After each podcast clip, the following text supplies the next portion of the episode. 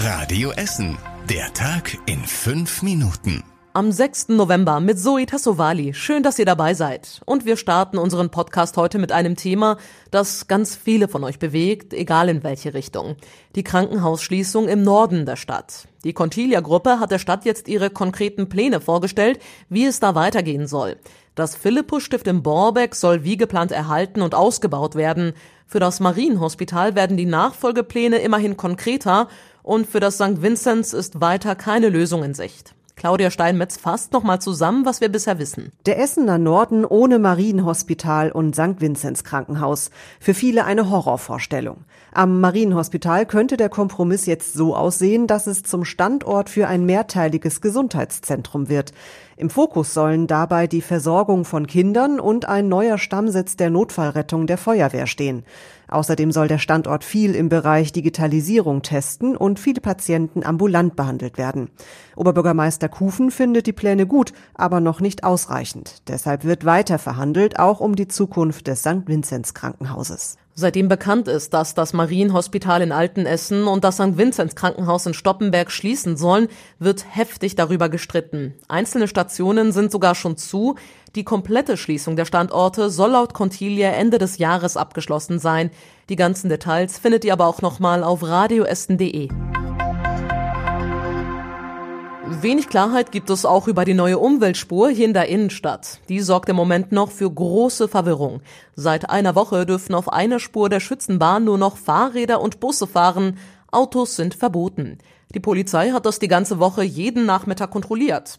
Ungewöhnlich viele Autos sind falsch gefahren, sagt Volker Roth von der Polizei. Nee, da haben wir nicht mit gerechnet. Es war klar, dass die Einrichtung der Spur erstmal noch ein bisschen zur Irritation führen wird. Das haben wir auch beobachten können. In zwei Stunden äh, kommen wir hier in der Regel auf 50, 60 äh, Verstöße. Das ist schon erheblich. Allein in der ersten Woche mussten über 200 Autofahrer eine Geldstrafe zahlen. Die meisten sagen, dass die Schilder verwirrend sind. Andere wurden von ihrem Navi auf die verbotene Spur gelotst. Die Stadt geht davon aus, dass sich die Autofahrer schnell an die Umweltspur gewöhnen und dann richtig fahren. Ja, diese Nachricht wird wohl viele von euch sehr traurig machen, denn das nächste große Event bei uns in der Stadt fällt wegen Corona aus. Es wird dieses Jahr keine Eisbahn auf Zollverein geben. Weder auf der Eisbahn noch beim Eisstockschießen könnte genug Abstand gehalten werden, sagt die Stiftung Zollverein. Wer schon Tickets für das Eisstockschießen hat, bekommt das Geld aber zurück. Die Eisbahn an der Kokerei gibt es seit fast 20 Jahren. Jedes Jahr kommen viele tausend Menschen. Im letzten Jahr wurde sogar ein Rekord gebrochen. Da waren an einem einzigen Tag 2000 Eisläufer auf der Bahn. Die Eisbahn auf Zollverein gilt als eine der schönsten in ganz Europa. Gestern haben wir ja schon in unserem Podcast über die Corona-Schnelltests gesprochen. Da sind ja viele Alten- und Pflegeheime bei uns in der Stadt sehr interessiert daran. Und jetzt haben wir auch erfahren, dass die Spieler von Rot-Weiß Essen vor jedem Spiel einen solchen Corona-Test machen müssen. Die Vereine bekommen eben dafür diese Schnelltests. Die liefern nach einer Viertelstunde schon das Ergebnis. So soll die Regionalliga trotz Corona weiterspielen. Bisher musste in dieser Saison fast jedes sechste Spiel wegen Corona-Fällen ausfallen. Die ersten Schnelltests dürften auf RWE morgen zukommen. Dann geht es gegen Bergisch Gladbach. Radio Essen ist wie immer live dabei. Und das war überregional wichtig. In den USA nimmt Joe Biden weiter Kurs aufs Weiße Haus. Der demokratische Präsidentschaftskandidat hat bei der Stimmenauszählung in vier der fünf noch offenen Bundesstaaten die Führung übernommen, auch in Pennsylvania. Gewinnt Biden diesen Bundesstaat, hätte er die nötige Mehrheit von 270 Wahlmännern erreicht. Derzeit liegt er bei 253 Stimmen. Präsident Trump kommt derzeit auf 214 Wählerstimmen. Auch in einigen anderen Staaten wird noch ausgezählt. Trump äußerte unterdessen erneut Zweifel an der Rechtmäßigkeit von Briefwahlunterlagen.